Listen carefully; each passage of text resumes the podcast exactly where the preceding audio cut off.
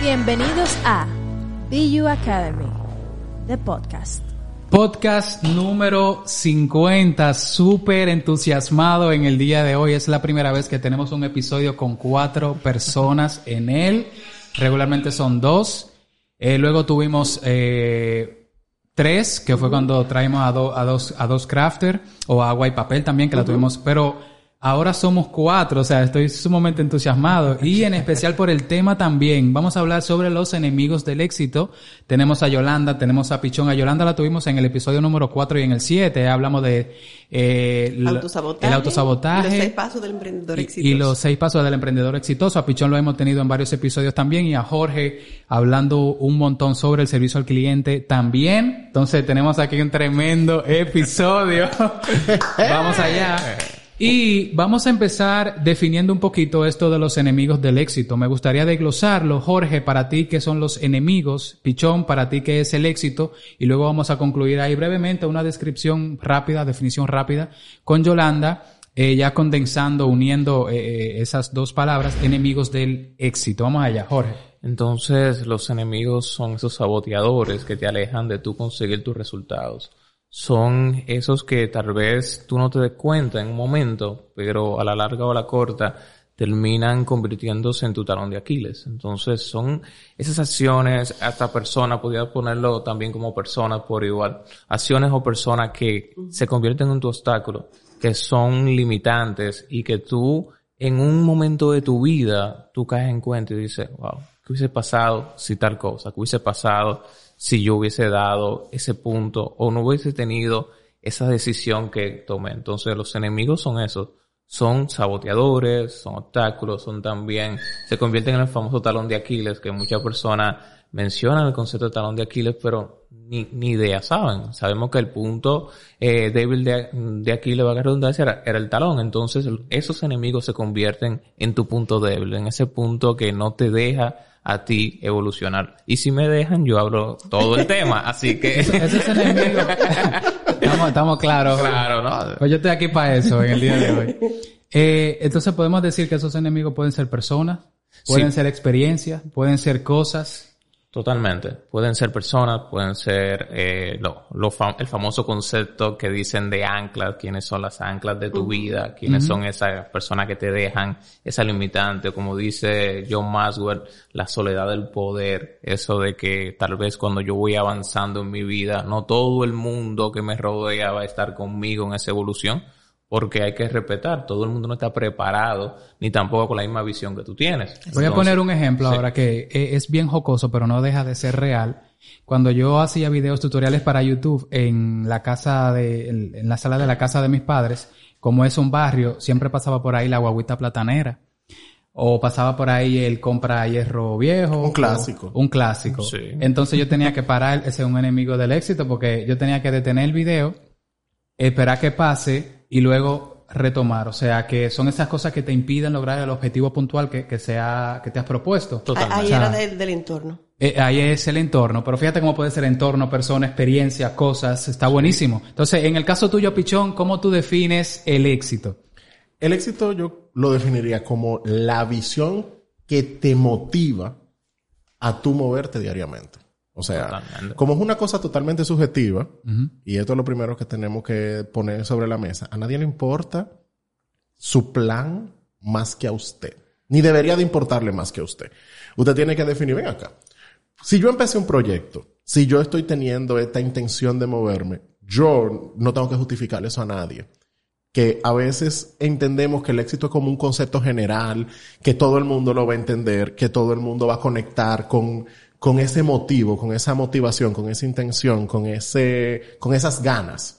Y la verdad es que va a haber muchísima gente que no lo va a entender y eso no es ningún problema, señores. Nadie, nadie tiene que entenderlo más que usted porque la motivación es individual y es personal. Entonces, es eso que hace que, a pesar de las dificultades del entorno, de la gente, del ambiente, de lo que sea que sea, hace que tú tomes la decisión de sobrellevar eso porque tú estás persiguiendo eso a largo plazo. Esto es mutable, el éxito no es estático, eh, porque según uno va caminando, según uno va creciendo, también uno se va dando cuenta que hay cosas que ya uno no le llenan, o no le llenan igual, o uno llegó a una meta y se dio cuenta cuando llegó a esa que hay una más grande, más interesante, más chula, más divertida, más emocionante. Totalmente.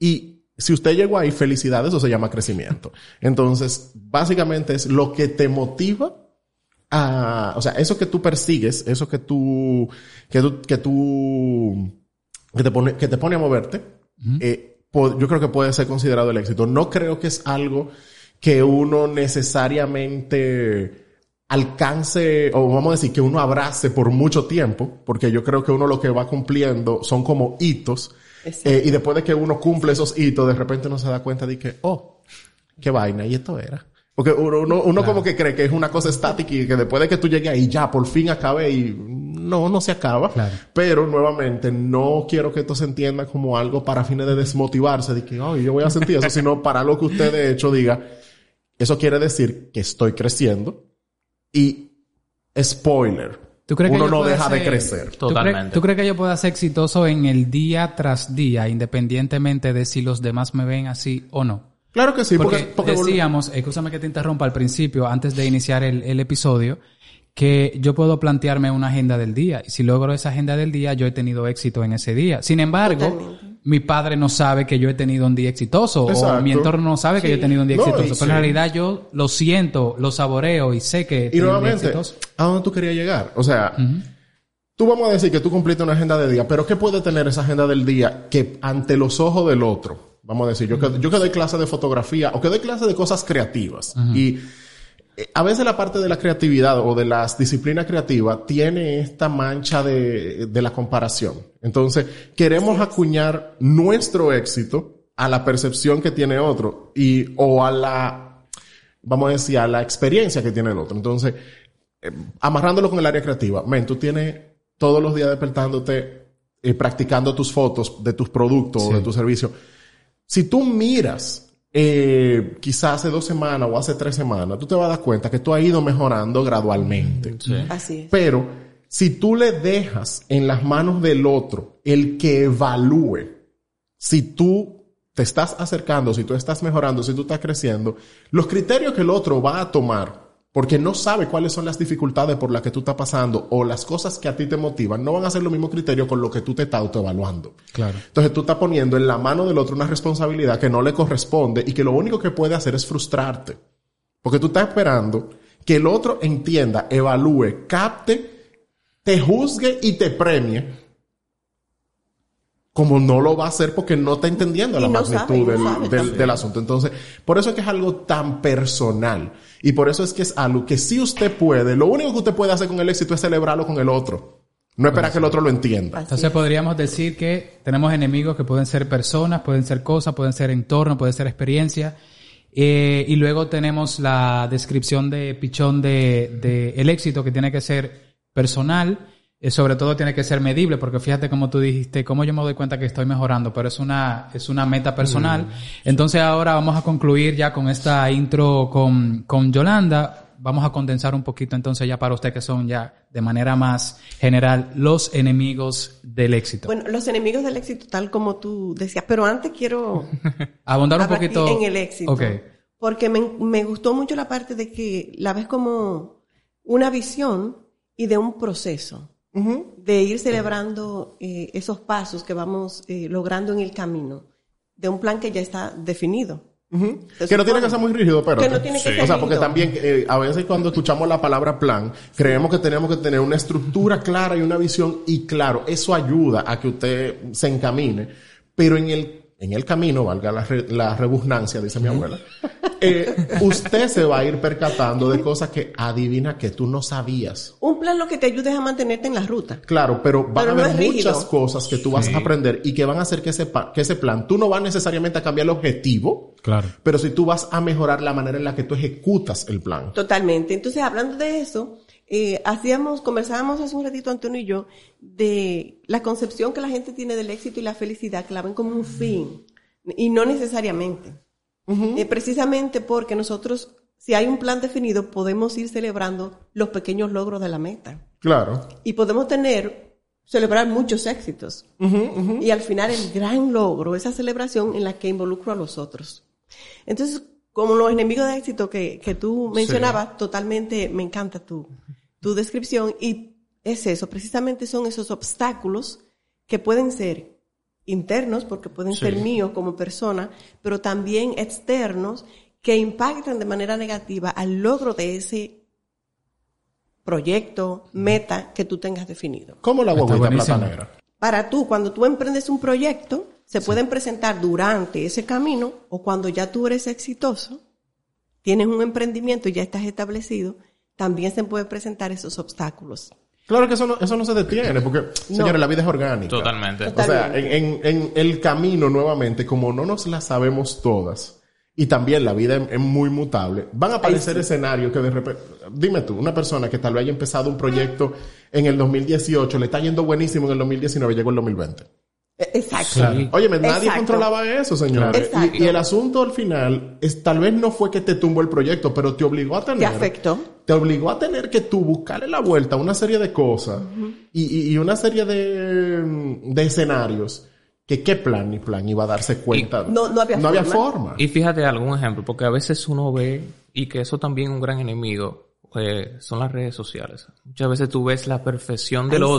En Instagram, por ejemplo, y tú dices, no, este hombre no tiene problema en su vida, este hombre todo es perfecto. Yo tengo una amiga que le llama eso, tú atento al, al reality show de todo el mundo. Y, Así y- mismo. Y tú crees, y tú dices, no, pero mi camino es una M, tú dices, pero porque fíjate cómo esta persona, y, y un ejemplo, fíjense, en estos días estaba viendo un podcast de Gary Vee, y Gary Vee, uno lo ve, wow, Gary Vee, los resultados y todo eso. Y Gary Vee dijo, mira, en pandemia yo tuve que despedir 50% de mi empleado. Terrible.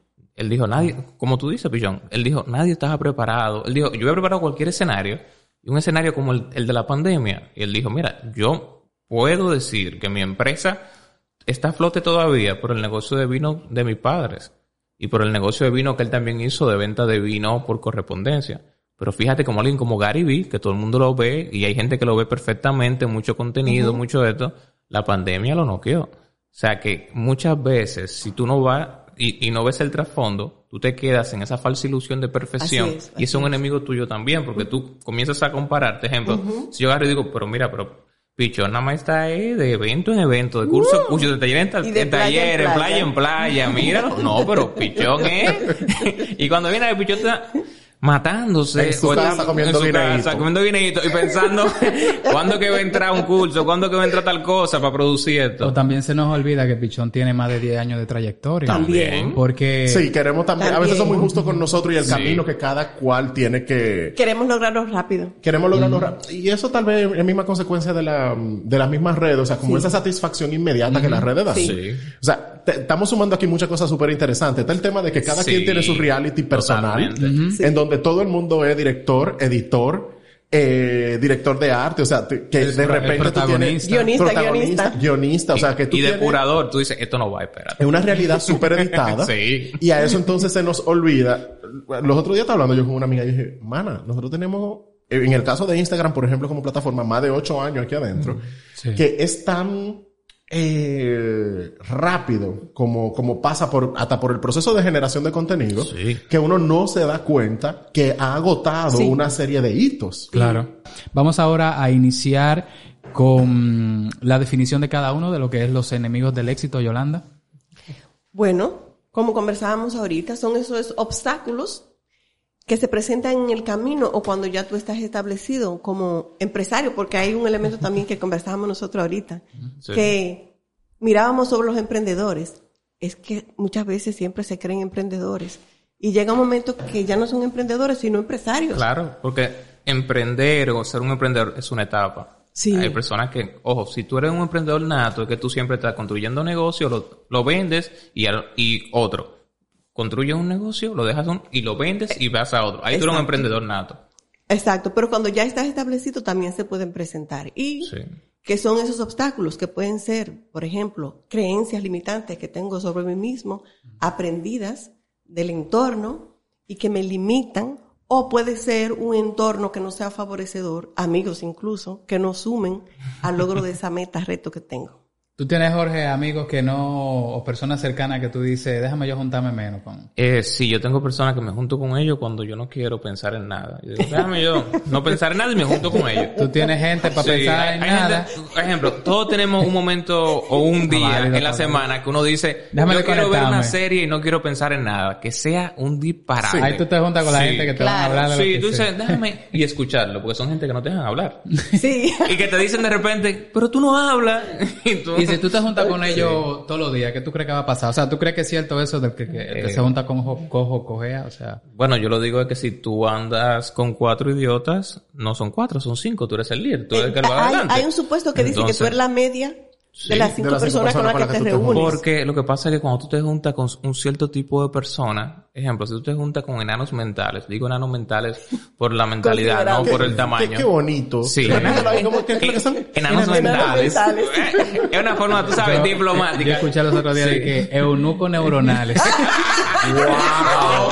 No, no, eh, por ahí. Wow. Oye, tira este capítulo un Sí. domingo porque está dominguero, está bajando. Oye, aquí está la gente, espérate, ¿Qué es enanos mentales. Eunuco? Eunuco mental. Pero si tú te juntas con enanos mentales, tú te vas a creer grande porque delante de ellos tú te ves superior. Pero si tú te juntas con gigantes mentales, personas que tengan otro nivel, tú te vas a sentir pequeño. Suman, y tú vas a hacer todo lo posible por subir al nivel No, de y- ellos. Y, es, la y es importante Sí. que quede aquí una cosa clara, señores. No, le- no estamos tratando de inflarle el ego a nadie. Mm, Jamás. O sea, lo que queremos es que usted se ubique en lo que tiene que ver con su bienestar. O sea, yo digo mucho en mis clases, nuevamente por el tema de, de la parte creativa. Mi- Pichón, tú eres súper creativo, manito. Tú sabes cuántos libros yo he tenido que comerme. Tú sabes cuántas cuentas yo he tenido que estudiar. Tú- O sea, donde Dios no puso, no puede haber. Y si tú no lo cultivas, Así es. o sea, tú te esperando que crezca lechuga y tú no has sembrado nada. ¿Qué Claro. lechuga tú te esperando? Eh, Yo invito a mis estudiantes que con eso del desarrollo y el crecimiento sean muy egoístas siempre. Sí, o sea, Que se lo tomen todo. Y, y no, y no es un tema aquí de que, que yo me voy a dejar de juntar con gente. No es porque usted, te- o sea, es, es un reconocimiento de, de lo que usted necesita. O sea, yo me estoy sintiendo tal vez en este momento que el grupo en el que me desenvuelvo generalmente no me está ofreciendo las oportunidades de yo retarme. Me estoy sintiendo estancado. Todos estos son sentimientos Sí. que uno simplemente dice, conchale, sí, yo estoy sintiendo esto. Me estoy sintiendo estancado. Estoy sintiendo que estoy hablando siempre lo mismo. Estoy repitiendo los mismos chistes. No estoy eh, teniendo conversaciones que impacten de otro, Productivas. productiva. ¿Y de dónde las voy a sacar si sigo manteniéndome en el mismo sitio? Eso es como que usted eh, esté en el colegio y siempre repita cuarto. Totalmente. Así mismo. Sí, hay que subir a otro Pero curso. Y fíjate algo. Y de seguro te ha pasado muchas veces, porque a mí también me ha pasado, todos estamos en este mundo de capacitación y cosas. Las conexiones son vitales. Personas que te llaman y dicen, mira, me, fulano me habló de ti. Mira, Por tal persona me refirió a ti, tal cosa. Sí. Y eso es por tú juntarte y relacionarte con personas que Eso van es. también alineados a tu objetivo. Entonces imagínate, tú estás perdiendo muchas oportunidades también de negocio. Porque en este mundo, a nosotros siempre nos dicen, mira, eh, tal persona me habló de ti, o mira, eh, ya que tú estás aquí, entonces, ejemplo, yo digo, no, pero espérate, hay que invitar a Pichón porque Pichón sabe de esto, espérate. Y ahí le tiro, Pichón, mira tal cosa. Pero si yo no me relaciono, no conozco a Pichón, no conozco a otra persona. un ejercicio que la gente puede hacer es hacer un mapa de relaciones.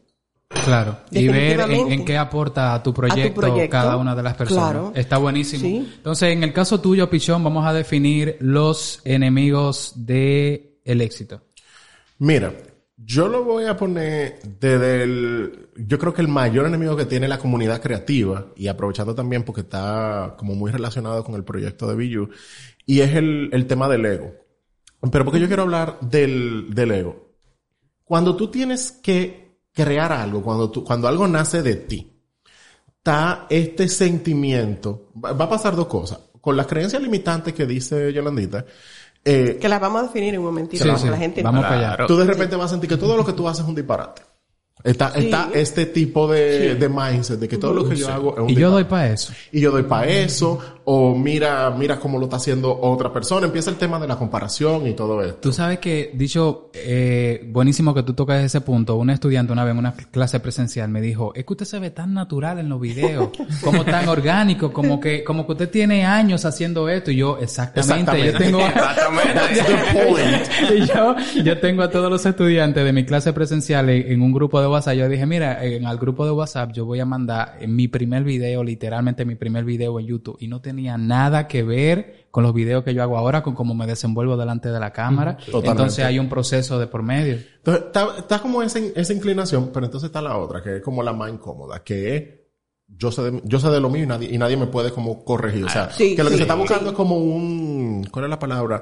Como un praising, como, como que me halaguen, o como que me digan. Reconocimiento. Es reconocimiento, exacto. Sí. Es como un vacío en el cual yo tal vez soy muy bueno en algo y ahí puede, con esto que estaba mencionando Jorge, de como cuando uno se mantiene en un círculo en específico, Sí. Sí, sí. que ese ego lo que hace es que tú, tú no estás buscando un feedback, por ejemplo, cuando tú mandas o algo en un grupo, dices, señores, miren, estoy trabajando esto.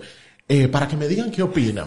y el asunto, el, para que me digan qué opinan, cuando tenemos el ego como, como o Inflado. dolido, o sensible, o inflado, eh, va a aparecer alguien que te puede decir, fulano, eh, qué sé yo, tal vez esa paleta de colores pudiese...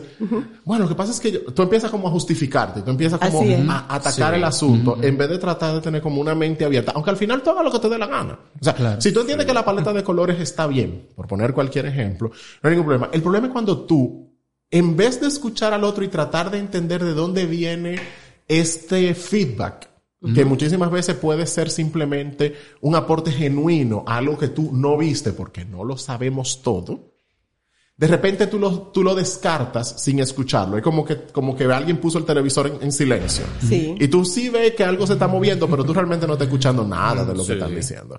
Entonces, ¿por qué esto viene siendo un enemigo del éxito? Porque lo que no evaluamos, no podemos mejorarlo. Eso es así. Así es. Y hay varias formas de evaluar cosas. Tú puedes tener forma cuali- eh, eh, cuantitativa, que cuando tú tienes algo y tú le puedes poner una nota del 1 al 100, por Claro. ejemplo. Ya tú estás poniéndole un número, tú estás dándole una cantidad. Pero hay cosas que van a ser cualitativas, que de repente van a tener más que ver con, con percepciones, con manejo, con Así es. interacción, con relación. Eh, y un feedback que te, que te den, tal vez no, no va a ser la gran diferencia, pero varios feedbacks, si uno tiene... Sobre lo mismo. Sobre lo mismo, si tú mantienes la mente abierta, de repente te están haciendo un bien, pero tú no, tú no te estás permitiendo crecer.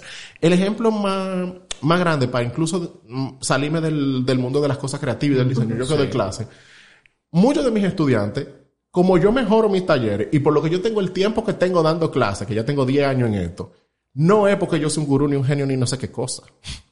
No creo que nadie que tenga 10 años dando clases se considere ni un genio ni un gurú ni nada. Eso es. Porque Totalmente. después de que tiene cierto tiempo se da cuenta que una cosa es la visión que tú tienes de lo que tú quieres aportar y otra cosa es la necesidad que genuinamente tiene el individuo. Eso es así. Por eso sigue siendo un, un aprendiz siempre. Por eso es que uno sigue siempre. Entonces, yo empezaba con la clase, por ejemplo, de fotografía. Yo decía, no vamos a hablar de la composición y de la iluminación y de que no sé qué cosa. Y de repente los estudiantes, una, la primera estudiante me dice, profe, ¿y ¿por qué usted no habla de, de retrato? Eso es así. Ok. La necesidad la define el grupo. Y, y de repente digo yo, bueno, ella mencionó retrato, pero eh, yo no uso retrato, digo yo. Digo yo de mí sin, sin recordar que la clase no es para mí. Claro. De repente tengo otro estudiante que me dice, profe, ¿por qué usted no agrega retrato? Otro estudiante en otro momento. Y un día uno coge y dice, vamos a hacer un grupito, vamos a hacer una encuesta, vamos a hacer algún levantamiento.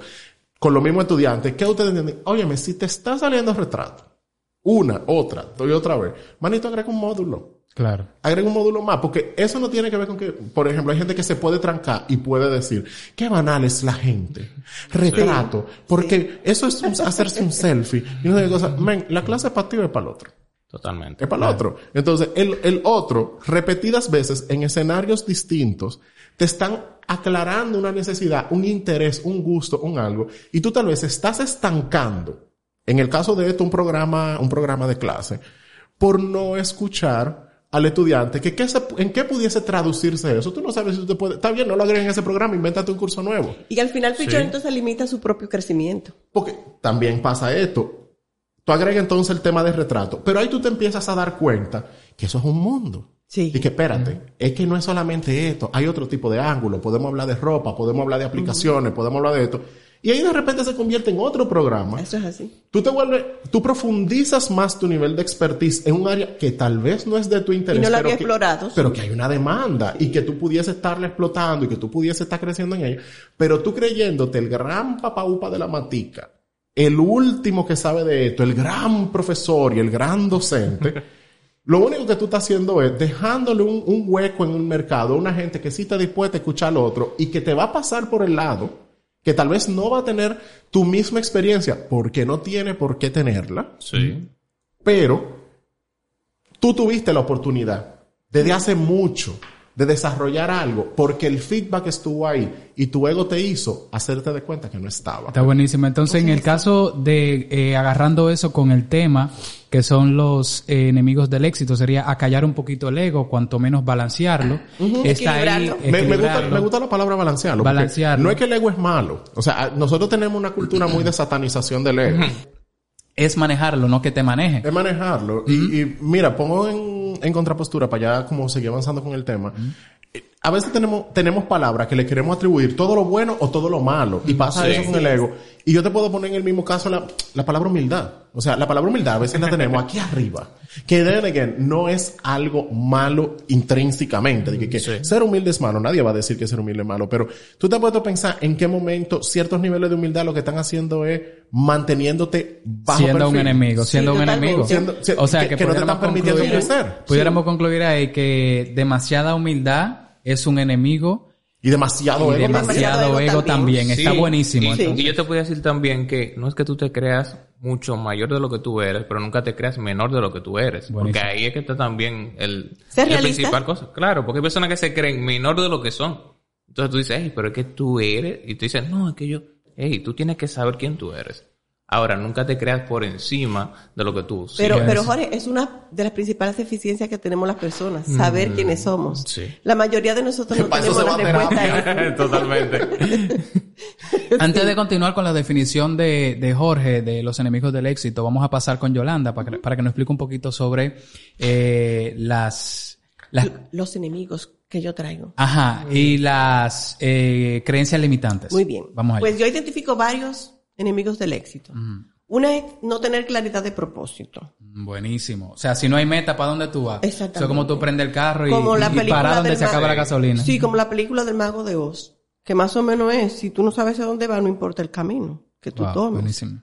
Porque no tienes claridad hacia dónde vas. En la medida que tú tienes esa claridad de hacia dónde quieres ir, lo que quieres lograr, vas a poder definir un plan que, como decía Pichón, no es rígido, Es un plan flexible en el que tú vas a ir, es un camino con curvas que vas a ir, pero te va a llevar. Lo segundo es cuidar las creencias. ¿Qué es una creencia? Es todo aquello a lo que yo le doy título de verdad. Wow. Y como... Ey, Sí. ey, me espérate. gustó. Espérate, espérate. Ya Espérate, nos estamos poniendo de- serio aquí. Después de eso que ve agua. Hay que ver. Sí, entonces como es mi verdad, rige mi vida. Sí. Mis Esa, esa, acciones. esa creencia puede ser. ¿Cómo puede ser esa creencia? ¿Puede ser tra- una creencia tradicional, una creencia Sí. local, una creencia cultural? Nosotros tenemos creencias sobre todo. Ok. Hay creencias que son populares, hay creencias que son familiares. Por ejemplo, una popular, para irla definiendo. Si tú pones la cartera en el piso, se te va el dinero. Si tú, Exacto. si tú pasas por debajo de la escalera, tiene tantos años de mala suerte. Que no te se barran los pies, que no te vas a casar. Que si te barran los pies, no te vas Sí, a casar. si se rompe un espejo, Eso es mala suerte. Sí, eso es mala. Sí. suerte. Ok, Sí, ok. Tiene siete años de mala suerte. Son creencias populares. Populares. Son creencias populares. Y también todos esos refranes que andan son creencias. Sí, mira, una creencia popular, pero para amarrarlo como Sí, sí, sí. no se lo cuente a nadie porque no se va a dar. Es una creencia popular. Eso es una Sí, creencia Sí, popular. totalmente. Y no hay nada que la sostenga. Que tú digas... eh, ¿Por qué? Entonces, Claro. las creencias, entonces son creencias muchas veces potenciadoras y limitantes. Entonces, también tenemos creencias que son familiares. Vamos allá. Los Rodríguez somos así, hablamos mal. Ok. Sí. O los Rodríguez nos morimos eh, temprano, a los 50. También, Ok. ¿verdad? Puede ser. O los Rodríguez somos gente con valores firmes. Serio. Somos serios. Ok. Tú sabes. O los Rodríguez somos gente eh, responsable. O no, o, o de repente no somos creativos o no somos Sí. de tal área. Claro. Nosotros somos médicos, pero de ahí para otra cosa Sí. nosotros nos damos por otra. Precisamente estaba sí. en un taller ayer, facilitando un taller, donde le preguntábamos a los estudiantes, eh, estábamos hablando de liderazgo inspiracional y la pregunta era qué quería hacer de niño. Ok. Entonces ellos decían, eh, una participante compartía precisamente eso que tú dices, Pichón. Bueno, en mi familia todos son médicos, unos son cirujanos, otros son pediatras, otros son... Entonces yo tuve una guerra con mi papá porque él quería que yo fuera. Corazón, en mi familia todos son médicos y los que no son médicos son polleros. y Pichón, que es creativo. Que no yo dije que estudiar diseño, señores, se miraron para los lados y que sí. Nunca me dijeron que no, pero... En la yo- familia de Pichón había el camino A y el camino B. Él se fue por el C. Yo soy el primer para- diseñador de mi familia. Y hubo un rato así como Claro. vuelta. Dije, pero, ¿qué? pero imagínate eh, la mentalidad que crea una persona que entiende que va en contra de lo que quiere su familia, cuánto le cuesta. Y la fricción que eso te genera, porque fíjate que yo. Sí. eh, eh, en especial cuando tú has estudiado tanto por algo y luego terminas dedicándote a otra cosa, ahí sí de verdad que se crea fricción. Estuve en un episodio con Gigi Halabi, eh, ella duró más de 10 años estudiando farmacéutica para dedicarse a eso. Y cuando ella le dijo a los padres que se iba a dedicar a bregar con papelería y con, con cajita, con K-Topper, ustedes no se imaginan la fricción que eso le, le causó. Entonces ahí está. Sí, definitivamente. Entonces, también tenemos creencias eh, que me la inculcaron papá y mamá. Ok. Ya esas son iguales, igual familiares, un poquito más internas. Sí, sí, sí. Ya esas son internas y esas, por decirlo de manera muy coloquial, se las compramos. Esas son las que más porque- tienen injerencia en nosotros. Porque me lo está diciendo una persona en la que yo confío Ok. totalmente. Ok. Y es mi modelo a seguir. Y ya tiene una vida. Yo que, sé, que yo la estoy viendo hecha desde niño, yo lo admiro, porque mi papá es mi mamá. yo sé que al final, Yolanda, eh, todos vamos a dar eh, herramientas para lidiar con los problemas que estamos hablando ahora, pero me gustaría dar una hora en base a lo que usted dice. Una herramienta sería escribir en una hoja cuáles son esas creencias que yo las creo porque papá y mamá me las enseñaron. Sí, sí, sí. Y luego, ah, justo al lado, podemos, podemos ir validando cómo esas creencias son eh, Potenciadoras limitantes o o potenciadoras con respecto a mi propósito, a mi meta. Totalmente. Buenísimo. ¿Cuáles suman y cuáles no? Porque las creencias pueden ser potenciadoras, que te motivan, te llevan, te impulsan. Tú puedes, tú eres creativo, Sí, tú en yo verdad. tengo los recursos. Y, y- pero pueden ser limitantes que te inhabiliten. Vamos a ver, por Y ejemplo, que te hagan una persona totalmente infeliz. Vamos a ver algunos ejemplos de creencia limitante. Bueno, yo traje algunos. Vamos allá. Algunas Pero bien. las vamos a leer. Primero es entender que se necesita la aprobación de los demás. Y aquí se da mucho eso. Lo que decía Pichón. Tú, tú decías lo del ego, de, de preguntar, pero querer esperar una respuesta. Sí. Pero también está esperar que sea el otro que valide tu trabajo, Que te den permiso. Sí. que te den permiso para tú poder actuar y continuar con tu proyecto. Perdón, porque Sí. tal vez la gente, y aquí simplemente como Sí, pasa sí, una cosita, sí, sí. la gente cree que pedir permiso es como que, eh, como que yo le pregunto a una gente y si me dice, hay veces que nosotros pedimos permiso de manera inconsciente y no nos damos cuenta. ¿Tú crees que Sí, eso sí, está sí, bien? sí. ¿Tú crees que esto está bien? Sí. O mira, lo publico. O mira, ¿te parece bien este texto? O mira, ¿te parece bien este color? Y tú no estás buscando, tú estás buscando que te digan que sí. Y si te dicen que no, tú no abundas. O sea, porque tal vez el no puede ser de que, mira, el texto yo creo que puede ser esto porque tal vez se malinterpreta. Y ahí tú estás buscando un feedback, tú no estás Sí. buscando permiso. Sí. Pero en el momento que a ti te dan una respuesta opuesta a lo que tú esperas como una confirmación y no indagas en cómo mejorar, Eso sino que tú dejaste que la decisión se quedara ahí, tú estás pidiendo permiso. Eso es así. Eso es así. Porque se supone que el feedback tú lo pides para tú orientar tus próximas acciones. Es una retroalimentación. Es una retroalimentación. Sí. Claro. Definitivamente. Entonces, hablando de retroalimentaciones, pe- creer que cometer errores es de gente poco inteligente. Mm. Entonces, hay un supuesto de programación neurolingüística que dice que no existe, so- no existe el error, solo la retroalimentación. Sí. Porque de los errores aprendemos. Y más en el mundo creativo, en donde para yo poder hacer una cajita bien, tengo que hacerla por lo menos cinco veces. Para que te quede bien. Eh, lo correcto es que me quede mal en principio, eso es lo correcto, ese es el Sí. proceso. Así es. Eh, otra es pensar que si yo no gusto de los demás, es problema de ellos. Ah, el yo soy Eso así. no es problema mío. Yo soy así. Yo soy así.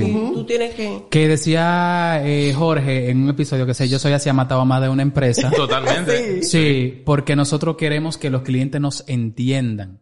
Cuando somos nosotros los Que que, tenemos debemos que en- entender a los clientes. y que tú tienes es que saber, un ejemplo, que en este caso, como estamos hablando también para emprendedores, el cliente te está pagando. ¿Qué quiere haber dicho eso? Que tú tienes que comprenderlos a ellos. A veces nosotros queremos que, no, mira, yo soy así, yo no me adapto a nadie, pero adivina qué. Tú tienes que adaptarte a cada cliente por, ojo, no es que O por lo menos asumir las consecuencias Sí. de no adaptarte. Sí, porque eso también. entonces queremos la dos y lo de en medio. Sí. Tiramos Sí. el pleito, decimos, no, yo soy así, entonces a mí hay que comprarme manido. Mira, puede que pase que haya gente que eso no le cuadre. Tú estás dispuesto a perder esa audiencia. Tú tienes la conciencia Sí, de que la puedes perder. Porque malo es cuando tú no tienes la conciencia y tú estás esperando que entonces a ti que quererte obligado. No, está entonces complicado. empieza, Exacto. empieza a bajar la interacción en las redes, empieza a bajar el ingreso en el emprendimiento y después tú te preguntas, ¿y qué es lo que pasa? Pero Y- eso está claro. Y fíjate algún ejemplo para contarle algo rápido que me pasó en esta semana en una asesoría. Un- una clienta me dice, mira, Jorge, yo no le voy a dar eso a esa clienta. Digo yo, mira, tú tienes que evaluar lo que va a pasar. Mira, tú vas a perder esa clienta más Sí. esa, recuérdate que ella conoce cinco más Eso que son así. buenas clientas tuyas. Si tú cedes ahí, ¿qué va a pasar? Más adelante podemos hablar con ella, pero ahora tú le resuelves esa situación y tú ganas a esa clienta más, te mantienes a las otras. Eso es así. Ella me dijo, no, Jorge, yo estoy dispuesta a afrontar las consecuencias. Yo, ¿tú estás segura? Sí. Dale. Mira Adivina bien esta consecuencia. Cuando ella vio que esa clienta se regó y le, y le echó en cara todo lo que ella le había comprado, dijo, en serio, tú por eso a mí no me estás... Y dijo, y dijo, muchas gracias. ¿Y adivina qué? Luego, la, una amiga de ella, que fue la que la recomendó, le dijo, mira lo que ella dijo ahora. En un grupo que tienen privado las Wow. otras. Y, y dijo, "Ningú- ninguna de nosotros te vamos a volver a comprar. Y ahí ella fue, Jorge, pero dime, yo, yo te dije, hay una... Es un ¿sí tema de no?". asimilación de, compe- de Sí. consecuencias, porque Sí, sí. va a haber gente que va a decir, a mí no me importa. Y de verdad, o sea, de su corazón, sí. no le importa. Así es. Manito, saliste de un problema. Pero tú tenías la conciencia. Esa es la pregunta aquí. Sí, en algún momento tú presentaste una postura respecto a algo. Sí, sí, sí. Y eso es totalmente válido. Listo. Otra es, si hubiera vivido experiencias distintas, podría ser hoy más como me gustaría ser. Eh, Oh, eh, wow. Ese, Wow. ese tipo de pensamiento No, pero- delega Wow. mucho la responsabilidad en los demás. Y Sí. mi filosofía es que yo soy Sí. responsable de todo lo que me pasa. Incluso ejemplo, cuando el otro tiene la decir, culpa, yo si digo... mi papá "¿Y me hubiera tratado haber hecho?". diferente. Y si yo hubiera tenido acceso a la educación más temprano. Si yo hubiera tenido más dinero para empezar ese negocio. Exacto. Sí, Si yo hubiera reaccionado más temprano. totalmente. Y tú puedes hacer el insight. Pero que no, no. se convierta en... Sí, porque tú En puedes hacer enemigo, el insight para enemigo. crecer. Tú puedes pensar, wow, si yo hubiera tenido acceso a esos recursos antes, quizá hoy yo pudiera hacer tal cosa, pero he logrado esto y hoy estoy aquí y voy para allá. Claro, claro. O sea, es no entender que la vida se acabó ahí, sino date cuenta que, espérate, si no lo tuve en este momento, pero es- esta es mi meta en este momento. Entendí. Sí, pues manito, vamos para allá. Exacto. Ok. Eso lo vamos a lograr. Muy bien. Es, es, es, que- es convertir esa creencia limitadora en potenciadora. Otra es, por ejemplo, todo el que te está ayudando algo quiere, todo el que te ayuda algo quiere. Ok. Entonces, eso no te va a ayudar a crecer porque tú solo no construyes un negocio. No, y también vamos a entender una cosa. ¿Cuál es el problema con que quieran algo? Exacto. O sea, porque ven acá. O sea, recuerdo que hubo ven un acá. episodio- ¿Cuál es el problema? ¿Cuál es el problema con que quieran algo? ¿Tú no quieres algo? Sí, ahora. Que ahí es que tú, o sea, que, que, ¿cuál es la parte importante? O yo creo que puede ayudar en eso. Háblenlo. Claro. Mira, ¿Qué esto tú es lo que yo quiero. Sí. esto es lo que. Mira, yo estoy trayendo a Pichón aquí porque yo entiendo que Pichón va a añadir esto, esto y esto. Y esto. Ahora, Pichón, ¿qué tú quieres? Para que estemos de acuerdo con lo que tú quieres y con lo que yo quiero que tú quieras. y conviertan, conviertan Claro. eso en una relación ganar-ganar, en donde de repente Totalmente. la otra persona va a poner hasta más de su parte, porque ya se Porque tiene claro, claro. ya se tiene claro que, óyeme, yo quiero llegar hasta aquí y a través de esto, porque como dice Yolanda, no lo voy a lograr solo. Claro. Pues tal vez me estoy encaminando. o sea, eso no es algo malo, señores, que la gente quiera algo, todo el mundo Y- quiere algo. Y ojo, un ganar-ganar verdadero. Porque se ha cualquierizado esa palabra. Eso pero es por lo menos, pero tú sabes Sí. qué pasa cuando un ganar-ganar no es verdadero, cuando, o por lo menos en mi, Sí. en mi experiencia, cuando no se habla. Porque Sí, lo que pasa sí. es que queremos, nos gusta usar la palabra ganar-ganar porque es que suena bonito. Sí, suena bonito. Tú Pero, sabes. tiene que ser en conver- base a acuerdos. Pero conversar es complicado. Y no sé si esto es un tema cultural, por lo menos aquí en República Dominicana. El, nosotros somos muy tangenciales. Nosotros muy de que, ay, sí, ganar, ganar. Pero se habló.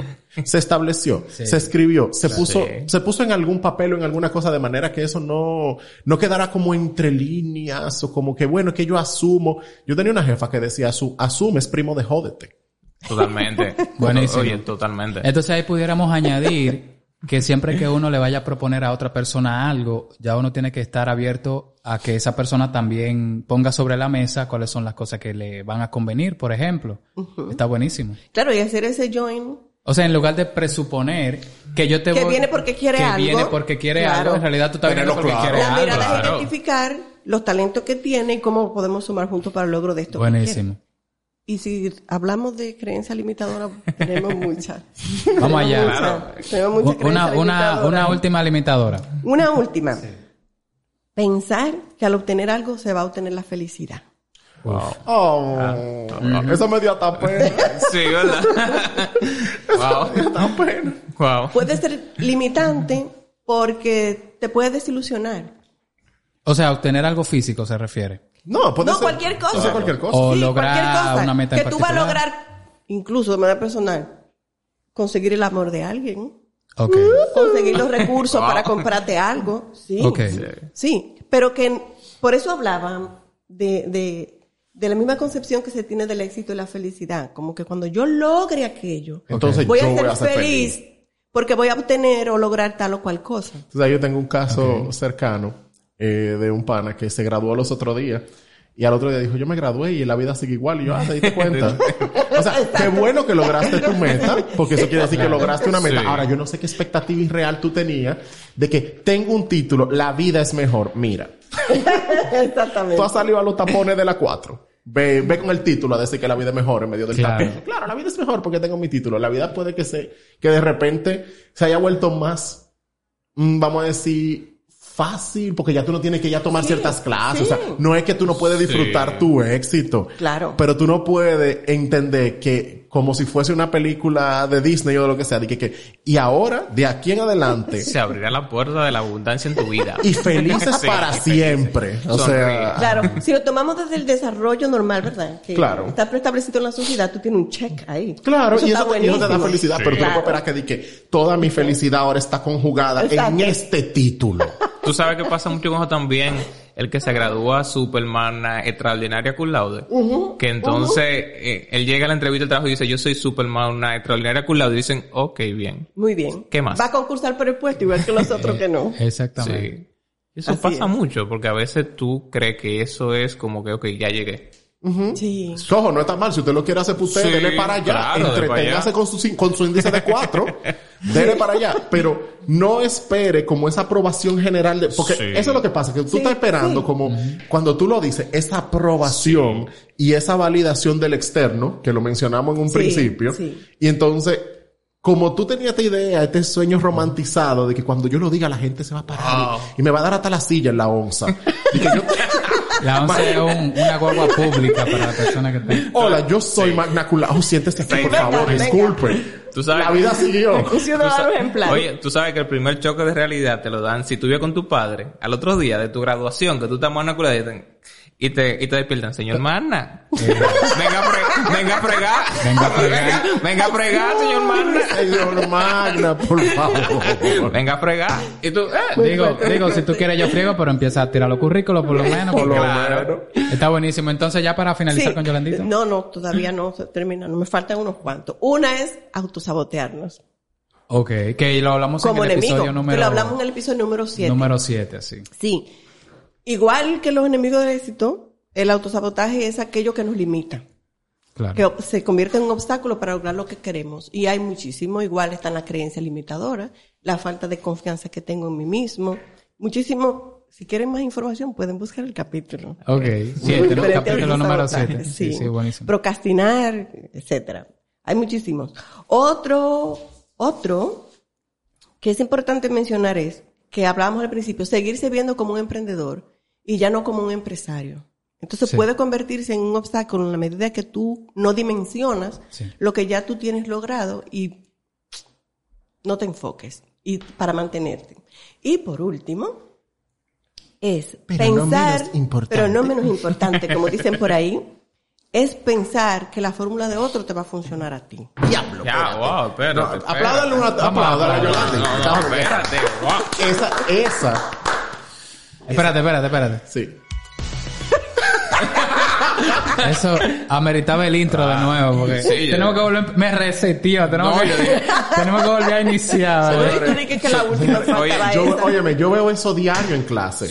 Diario, señores, es una vaina increíble. Imagino que tú también. Totalmente. A cada Ey, rato. Todo el mundo. Y tú, o sea, todos hemos Siempre. visto de alguna manera gente que se nos acerca por nuestros respectivos proyectos. Es así. Y estaba esperando. Es como esa fórmula mágica, es como si fuera una receta. Entonces, Exacto. cu- ¿cuál el memo? A mí no me llegó el memo del el secreto. Y tú dices, ¿cuál secreto? A mí no me llegó el memo tampoco. O sea, eso de la... Y, De, y- y ahora que tú mencionas el secreto, hay una frase de Colin Powell que precisamente reza eso. No hay secreto para el éxito. Señora, no hay secreto Dice, para el éxito. este se alcanza preparándose, trabajando arduamente y aprendiendo del fracaso. yo, iba, yo iba a decir Eso. metiendo la pata, pero es eso mismo. Sí, O sea, pero- Lo mismo, más platanado. En términos coloquiales es eso. Señores, la cantidad de gente que está esperando, que así como yo dije, que a ellos no le llegó el memo. Exacto. De cuál Dame el era truco. ¿Cuál es el truco? Manito, la verdad es que no hay ningún truco. Hay mucha dificultad. Totalmente. Si a ti te Sí. gusta lo que tú haces, tú la sobre, lo sobrepasas más fácil, porque por lo menos es algo que te está entreteniendo, que tú disfrutas y tú dices, bueno, me dio un cacazo, pero sobreviví. Claro. Y, puedo así. aprender de esto. Y eso ya no es cultural del dominicano. Eh, yo a través de charlas en TED, etcétera, me he dado cuenta que eso es del ser humano. Fíjate que hay un conferencista llamado Yokoi Kenji Ah, sí. que él dice, mira, si yo ahora mismo creo un libro que diga cómo lograr el éxito en 20 años, nadie me lo compra. Pero si yo ahora creo un libro que diga en los próximos siete 10 días. pasos tú vas a lograr el éxito, todo el mundo compra ese libro. Todo el mundo. Oye, ¿y tú sabes por qué?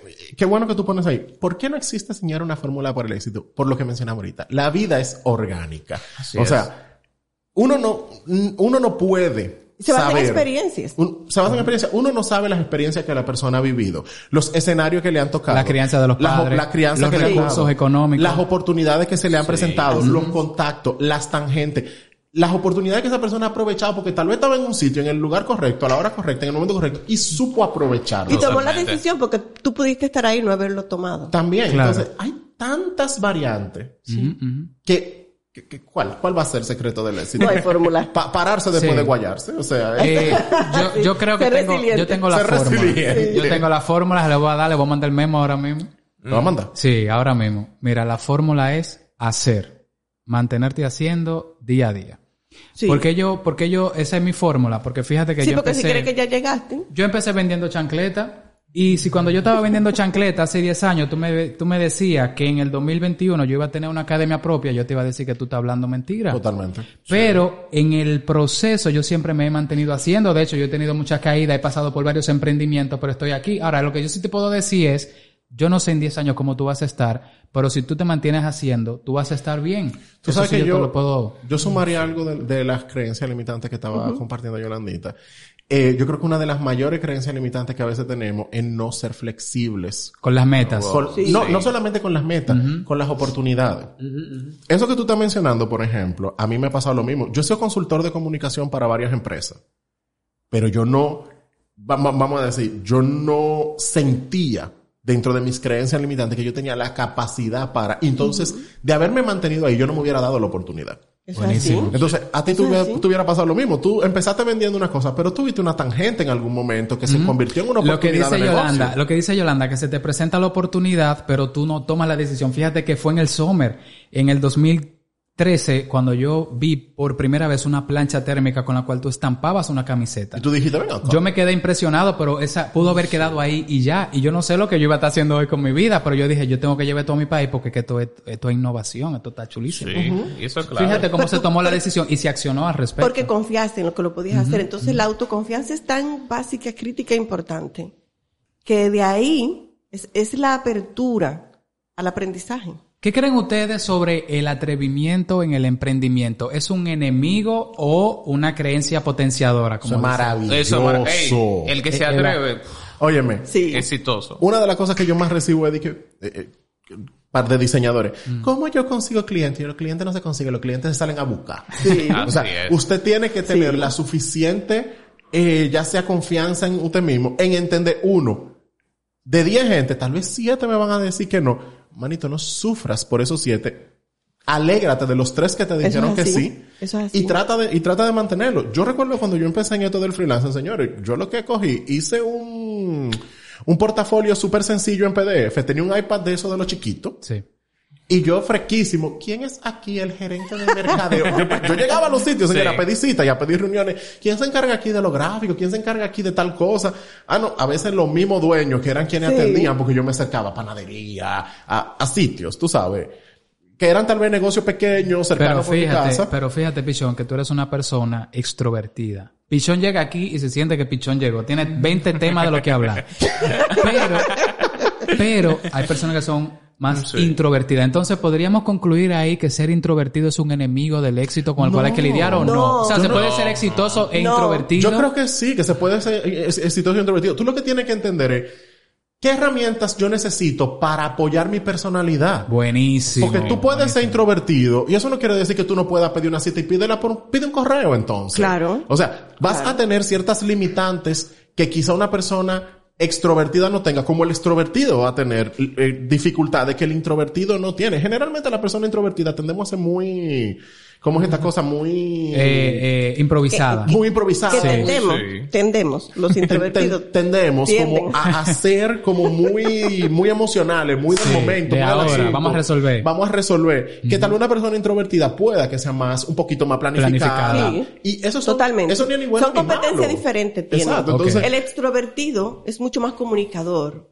mucho mejor negociador. Y, y se para mucho en esa extroversión y en esa facilidad que tiene de conectar con otros para hacerlo. de hecho, Sí, esa otra creencia limitante. espera, espera. Sí, eh, eh, Eso, eh, iba a de que decir eso. yo no logré esto porque yo soy intro Sí. o extro. Exacto. Es una creencia limitante. Claro. Exacto. Ay, que mi personalidad no es así. No, men, identifica algo que se apoye en esos beneficios que Sí. tiene tu personalidad. Vamos a pasar ahora con Jorge Brito, los enemigos del éxito para ti. Vamos allá. Mira, un principal para mí enemigo del éxito es cuando tú crees primero que ya llegaste. Cuando tú dices, ok, ya yo llegué a la meta, porque hay personas que creen, un ejemplo, que llegar a la meta es el fin.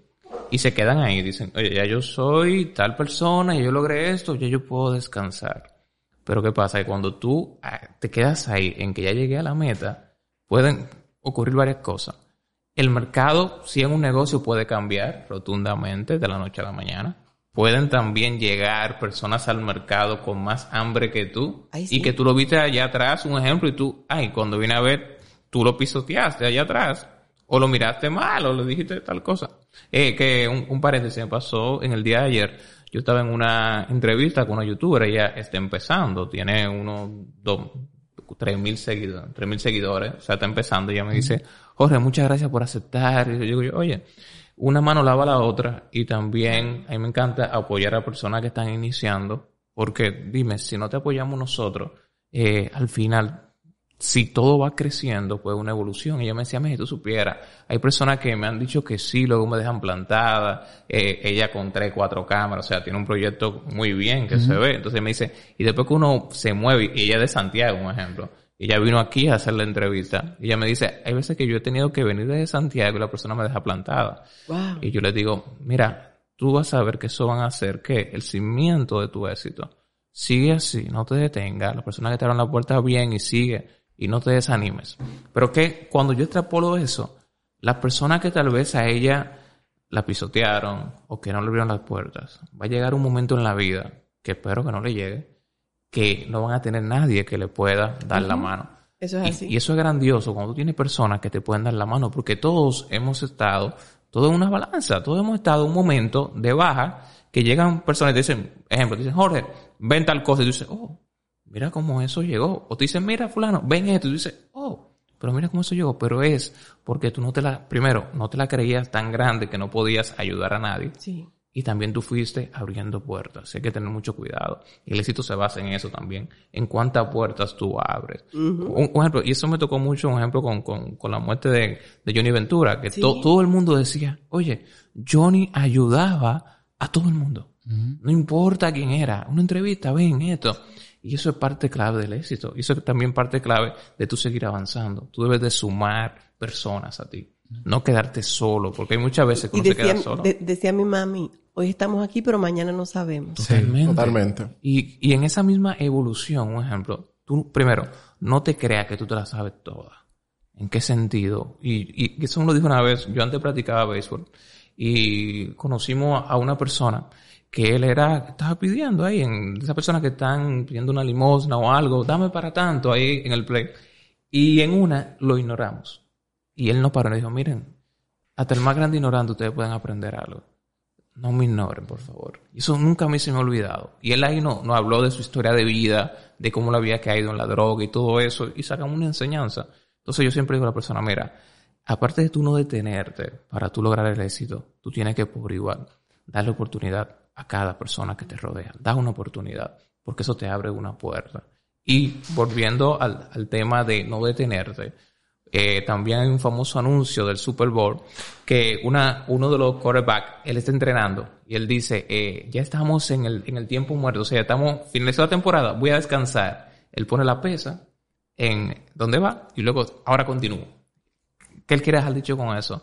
El descanso no existe para el que quiere lograr el éxito. Ojo, no hablo de que tú seas un workaholic, que tú seas alguien que solo trabaje, sino es que si tú tienes un objetivo que tú andas buscando, Claro.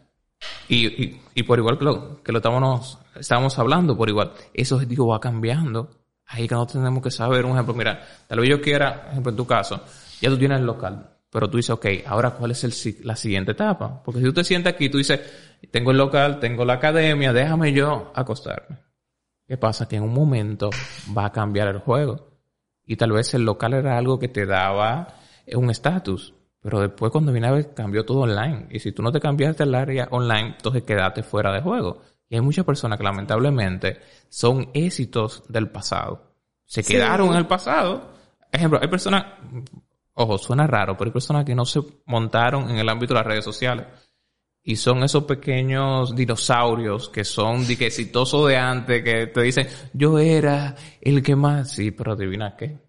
No te montaste en la ola y ya muchas personas no te conocen.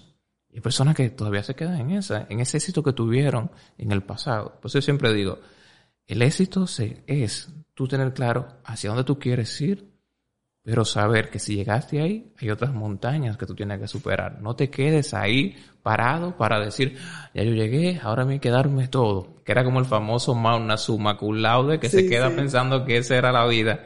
Y luego se da cuenta que ahí era que iniciaba la vida. Entonces eso se trata, señores. Es una, un constante que evolución. Es como el famoso también que en, en redes sociales, por ejemplo en Instagram, hay personas que, a veces me dicen, el algoritmo no está dejando que nadie me vea. Digo, yo no es el algoritmo. es que tú estás publicando para ti.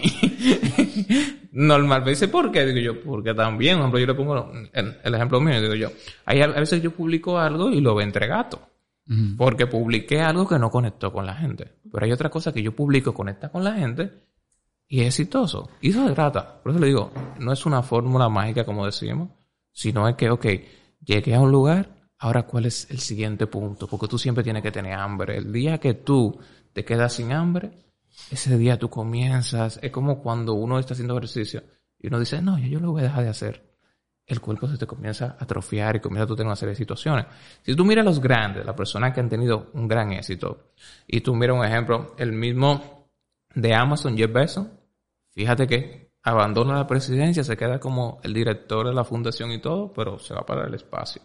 Sí. Si, si tú miras también el de Virgin, para el espacio también, pero siempre son personas que se mantienen con hambre. ¿Hambre de que De seguir avanzando. Porque cuando el día... Y ojo, que eso también tiene que ver, que tal vez era otro tema, la falsa ilusión de lograr el éxito para ya no hacer nada. Sí. Eso es algo también que mucha O, gente que o quiere... el déjame emprender para trabajar menos. Sí, para yo vivir una vida, mira que ahí yo no voy a tener problemas. Es más, yo voy a estar en una playa. El, el famoso de que trabajar desde la playa no es una cosa más incómoda. Es una que cosa trabajar. horrible. No hay cosa más incómodo que Cada, cada vez que yo hago una gente, como que sube. Sí. Ay, señores, espérense que es un desahogo particular.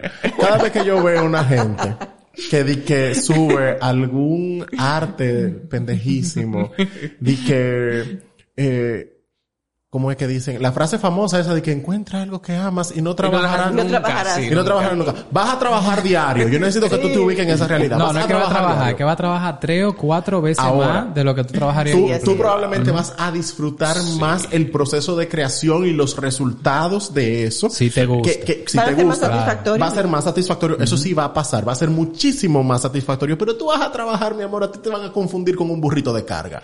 Tú vas a trabajar Ay, todo lo que se tenga que A trabajar. hora. Trabajar en una playa con una laptop. Señor, ¿ustedes han pensado la cantidad de arena que vuela en el aire? Después tú, tú pones esa, esa computadora de cabeza y tú la agitas un chin y tú estás buscándote un problema. Entonces, no lo hagan. Totalmente. Ya me salió del alma. Sí. Aparte de que se te calienta la computadora, de que el reflejo del sol no te deja ver, que tú, Ay, tú- sí. tú te quedas como, ¿y qué es lo que yo Vaya tú poniéndote de, de sabroso y tumbe la piña colada encima de la computadora Ay, para sí. que goce. ¿Qué puede pasar? Cada rato. Bueno, tengo que confesar algo que me pasó. Ay, madre. Que confesar algo que me pasó. Yo de sabroso, ah, un traguito, algo, tú sabes, viviendo. De que, ah, Viviendo tu, claro, viviendo tu movie emprendedora. Mi, mi muy emprendedora. Yo fui a, a- Imagínate que está aquí el vaso y yo con el celular hice así. Y ahora más vi, mira, eso fue como en cámara lenta, como Sí, ese trago completo, así que en el teclado, así. Porque la computadora quería celebrar. Sí. Claro que sí. Y a partir de ahí no, nunca Ya no se traba. no se trabaja de que así con esa movie. Se buscan espacios específicos, acondicionados y adecuados para Así ciertas es. tareas y Claro. después nos vamos para la playa. Sí, porque también tú tienes que disfrutar cada momento. Hay veces que tú no disfrutas por estar 100% trabajando. Todo es un balance también. Está buenísimo. Entonces, podcast número... podcast número 50. Estamos hablando en el día de hoy sobre los enemigos del éxito. Hemos hablado... Ya este podcast en sí es un tip. Pero eh, vamos a concluir ahora con algunas herramientas. Vamos a empezar por, por Yolanda para ver de qué manera nosotros podemos solventar esas eh, problemáticas que hemos planteado eh, en este episodio. Vamos allá. Estrategias. Estrategias. Defina lo que usted quiera primero. Ok, primero elabora, tengo una meta. Sí. Y trabaje esa meta, defínala con los criterios SMART, que sea específica, medible, alcanzable, si tiene que ser acordada con otro, que sea acordada, que sea realista y con tiempo de ejecución. Ok. Pero sobre todo agregamos los coaches, que sea ecológico, Ok. Wow. ok. que sea ecológico. Como decía tú ahorita, que en el proceso de yo lograr esa meta, sufra mucho yo, pero también impacte mi entorno de manera negativa. Entonces tiene que ser ecológico, que lo disfrute yo Y que impacte de y que forma impacte positiva. de forma positiva.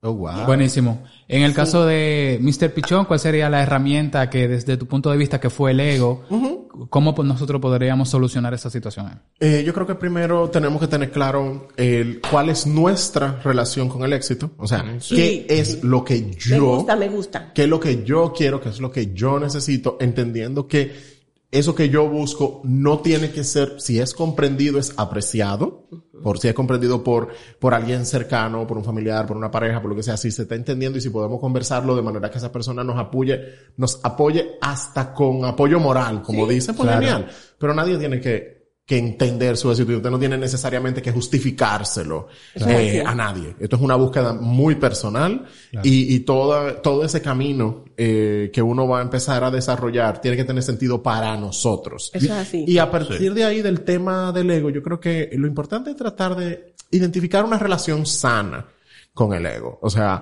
lo mismo que mencionaba ahorita, o sea, no hay una palabra total y exclusivamente mala dentro de, o sea, hay, eh, fulano tiene un ego, sí, tiene un gran ego, tiene un poco, todos tenemos ego. O sea, en el momento que nosotros queremos que tal vez eh, se nos reconozca que hicimos algo bien y, y que estamos Sí, trabajando algo porque para algo estudiamos tanto y es para hacer las cosas bien y no es tan mal que ustedes se lo reconozcan.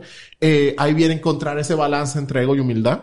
De manera que podamos, uno, tener relaciones sanas y dos, poder identificar dónde necesitamos ayuda. La humildad involucra Sí, eso, en sí. nosotros identificar eso, esas áreas donde nosotros necesitamos apoyo por el recordatorio de que no lo vamos a lograr todo solos. Podemos llegar podemos llegar lejos, podemos avanzar, y que eso no vaya a tomar más o menos tiempo, pues bueno, eso ahí va a haber de todo, porque solamente somos una- un individuo y hay 24 horas en un día.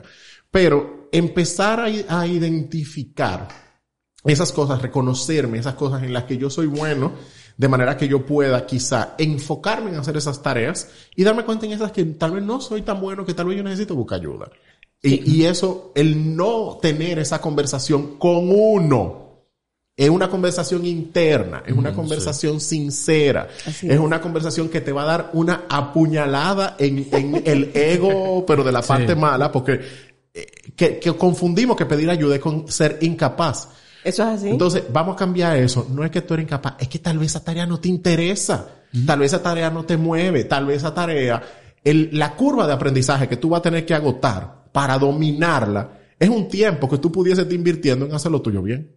Entonces, no lo vea como algo que usted está perdiendo porque está mostrando que no es capaz y estoy mostrando mi debilidad. Y- Nadie está tan pendiente a esa inseguridad. Mi niño busca terapia. Claro. Entonces, en el caso de eh, Pichón, mientras menos porra tú necesites mejor y ser lo suficientemente humilde para pedir ayuda en esas áreas que... Mientras menos porra tú necesites porque tú sabes que tu meta es tuya. Claro. Sí. Tú sabes, Sí, porque, no, reconocimiento. porque no está mal que, que tú disfrutes que se te reconozcan cosas, pero tú tener claro que para quien tiene que es importante, no es buscar la porra para que el otro vea que a mí me dan porra, que es lo que yo quiero que quede claro, porque nosotros tenemos mucho dentro de nuestra cultura esa, esa búsqueda de la exaltación externa y pueda que usted no la consiga eh, o no en la magnitud que usted entiende, pero la pregunta es, yo estoy encaminándome hacia donde yo quiero y estoy acercándome. Porque esa conversación va a ser única, eh, personal e íntima. Buenísimo. En el caso de Jorge, Mira, eh, de inicio yo, que viene y extrapola lo que han dicho también, tú definir muy claro qué, qué tú quieres de la vida. O sea, qué te motiva. Porque hay veces que Sí, hay sí. personas que están tras algo, algo, algo. Entonces, ¿qué es lo que tú quieres con tu vida? Dicen, ah, no sé. Y eso es muy- y hay que tener mucho cuidado con eso. O sea, tú no te puedes levantar ni un día en tu vida sin tú saber qué tú andas buscando de tu vida. Y eso es un ejercicio muy fuerte que uno tiene que tomarse un tiempo primero para decir, ok, ¿qué yo quiero con mi vida? ¿Hacia dónde? ¿Cuál es mi objetivo? Y ojo, hay que tener el objetivo primero más sencillo, luego seguir avanzando, porque es como el que nunca se ha comprado una bicicleta que se ponga como objetivo comprarse una casa. Yo lo decía, primero cómprate una bicicleta para que tú tengas pequeños triunfos que te vayan alimentando a llegar a una gran meta. Entonces lo primero es pequeños objetivos, grandes objetivos, claro, para tú saber que mira, mis tres objetivos más grandes son estos. Ahora, cinco objetivos más pequeños son estos. claro. Y yo les digo algo que funciona mucho a la persona para tú encaminarte en base a tu objetivo, es tú definir cada día cuáles son tus prioridades. Ejemplo, tú defines, mira, mis tres prioridades de hoy son estas, son estas, estas tareas que son prioritarias. Yo sé que sí, tal vez, porque hay veces, ojo, ese to-do list y esa, tener tanta tarea a realizar por día, eso satura la mente, de verdad. Hay veces que hay gente que se ponen, hoy voy a hacer 20 tareas y no las hacen y se sienten fracasados. Entonces, y eso es también un enemigo. ¿Qué tú haces? Mira, tú dices, mira, mis tres tareas principales de hoy van a ser esta y esta y esta. Y las voy a hacer en el momento en el que soy más productivo, que es en la mañana, por ejemplo. Después veremos qué pasa. Vamos a ver qué pasa, pero yo sé, y ojo, casi siempre que una de esas tres tenga que ver con dinero. Eso es bueno. Sí, porque, ¿tú entiendes? O- Sí, porque no es, no es trabajar por u- trabajar. Una de esas tres que te deje dinero. Entonces tú dices, mira, estas son mis tres tareas principales de hoy. Y tengo las tareas secundarias. Yo hago esas tres. Si yo completo esas tres, feliz. No importa si no hice las otras 15. Porque, señores, tenemos que tener cuidado. A veces uno se, se queda en un bucle de exceso de productividad que uno... cre- Ojo, eh, estar que ocupado no es igual a ser tarea- productivo. Que sea una tarea limitante. Sí. También creerme importante o exitoso porque tengo la agenda llena. Sí. Buenísimo. Hay veces, sí. hay veces que hay gente que, tú, que, que hacen 80 cosas y tú le dices, de esas 80, esas dos que te quedaron abajo, era la prioridad. Ay, yo no la hice. ¿Por qué? Porque hice esas 80. Esas 80 no, no importaban. Lo que importaban era esas dos, porque esas son las que te acercan a tu meta. Por Eso fíjense que es tan importante tener metas, pero metas no solamente del año, meta del trimestre, meta del mes, meta de la semana, meta del día. Porque eso te va a llevar paso a paso a ese famoso éxito, que el éxito no es más que tú lograr lo que tú te, Te propusiste. te propusiste tú correctamente. Sí. Punto, no es más nada. Y mi, propós- mi propósito puede ser, como sí, eso. mi propósito puede ser eh, yo hacer todo esta semana para lo- el fin de semana, irme por ahí a disfrutar. Ya tú fuiste exitoso. Pero para otro puede ser, no, yo lo que quiero es conseguir en esta semana un millón de pesos. Si ya lo conseguiste, pues tú eres exitoso. O sea, todo es el punto que tú pongas y cómo tú llegar ahí. Y Sí. para recapitular también, en base a la capacitación constante, tienes que crear un plan, un plan de evolución. ¿En qué sentido? Invierte en ti mismo, aunque suena, aunque suena una promoción, pero eso fue algo sarcástico. Sí, el autodesarrollo crítico. Tú tienes que invertir, tienes que invertir en tu persona, en tu desarrollo constante, porque, señores, eso abre la mente. Hay conceptos que uno lo tiene de la práctica, que cuando uno aprende la teoría, eso es, eso es extraordinario. Uno dice, ah, Aquí. pero mira de dónde era que eso resultaba. Claro. Era por esta teoría que a mí en la práctica Incluso me sirve. tú tienes forma de ejecutar cosas, pero tú no conoces el nombre técnico de Sí, eso. ¿de luego- dónde es- sale? ¿De Es dónde como- sale? Es como un ejemplo, imagínate Me ha que, pasado, me ha pasado. Imagínate que en tu, en tu academia que yo diga, no, yo sé hacer todo lo que él enseña. Pero si yo, como uno es un aprendiz constante, déjame ver. Puede ser que en un video tú digas algo que me ahorre muchísimo tiempo Sí. y automáticamente ya valió la pena. Como yo le digo a la persona en los talleres y en las capacitaciones, aquí usted no va a aprender 10.000 cosas. Puede ser que usted aprenda una sola y si usted la aplica, usted está por encima del promedio. Eso es así. Porque en la vida hay personas que saben mucho, pero no aplican. Y el conocimiento que no se aplica era una gran historia. Como cuando te dicen, wow, tú sí tienes talento. Cuidado, que el que te dice que tú tienes mucho talento es porque tú no has puesto en práctica ese talento. Está buenísimo. Entonces, ahí pudiéramos concluir que tener una agenda llena no te hace más importante Yo puedo que, agregar otro, que otro- los demás. Dele, Otra estrategia. dele, dele. Nos- las personas tenemos cinco grandes poderes. Ay, ay, ay. Dentro de esos Me cuatro. salió una capa de repente. Sí, sí, sí, yo es que es cierto, los tenemos, los tenemos. Lo que pasa es que no accedemos a ellos. ah, Dos son públicos y dos son privados. Pero eran, eran cinco. ¿Qué, qué pasó con el Ah, que se quedó por ahí eh, dando vueltas? Espérate. ese es el espérate. truco. Es el De el eso, truco. de eso hay Es el que te cuatro. cobra la DGI. Sí. Sí, hay cuatro. Dos son públicos y dos son privados. Los privados son pensar y sentir. Ok. Y los públicos son hacer y decir. Sí. Muy bien. O sea, los dos poderes que son primero internos, pensar y sentir, Sí. y luego los demás externos, que son decir Y hacer. y hacer. Entonces, que eso que tú piensas y sientes, hagas y digas, sumes al logro de esa meta, que tus pensamientos sean positivos y vivas emociones positivas, placenteras que te lleven a lograr eso, que, pero que eso se traduzca en acciones. Ok. Sí. No solamente pensar, yo quiero lograr, yo. Porque ahí está diciendo y pensando, pero no está... No Ejecutado. estás Ejecutando. ejecutando ni llevando a cabo. Solamente es un yo quiero, pero eso no te da el éxito. Y el quinto grandioso, grandioso poder que nosotros tenemos es el poder de decidir. Es el truco. Ese era el quinto el que faltaba. Sí, ya, ya, ya. Decidir. ¿Viste por qué lo tenía debajo de la mano? Ah. Porque es el poder de decidir. Entonces, que esas decisiones que tomemos sean decisiones sabias, sabias. Para trabajar la parte de los enemigos del éxito precisamente. Tanto los internos como los externos. ¿Con quién me reúno? ¿Qué decido hacer? ¿Qué, no qué hacer? decido hacer o no ¿Qué hacer? decido decir y no decir? ¿Qué decido de Quizás tú no decidas qué pensar o qué no pensar, pero yo creo que sí se puede modular. Yo, yo trato de sí, sí, sí. modular No, un lo poquito. que sí, porque son involuntarios, son inconscientes, los pensamientos Sí. llegan, pero tú puedes, como decimos en el coaching, en el coaching, reencuadrar eso que piensas. Yo puedo tener una creencia limitante y reencuadrarla en una positiva. Buenísimo. Por ejemplo, eh, yo puedo decir, yo no soy capaz de hacer eso. Y preguntarme, Yoli, ¿qué ganas con pensar eso sobre ti? Y vamos a evaluar si de Y voy a obtener una respuesta, posiblemente. Pero fíjese que ahí, al igual que ahorita, usted se está responsabilizando por lo que dice, claro. por lo que piensa, por lo que hace, por lo que no hace, Claro. por lo que decide o no decide. Entonces me gusta esa filosofía de que nosotros somos responsables, Claro. que nos encanta andar por la vida señalando. Claro, y algo que hablábamos señalando. ahorita también, que hablábamos tú y yo, era la parte del compromiso. Hay que comprometerse con lo que nosotros queremos hacer. Y que el compromiso será evidente, ¿verdad? En la medida en que logramos resultados. Cuando nosotros vemos una persona que es exitosa, de verdad sabemos que se ha comprometido con eso que quería lograr, lo que lo ha llevado a lograr eso que quería. Está buenísimo. Y también saber que no es Disney. No. O sea, no es Disney. O sea, ese compromiso es, primero, hasta que suceda.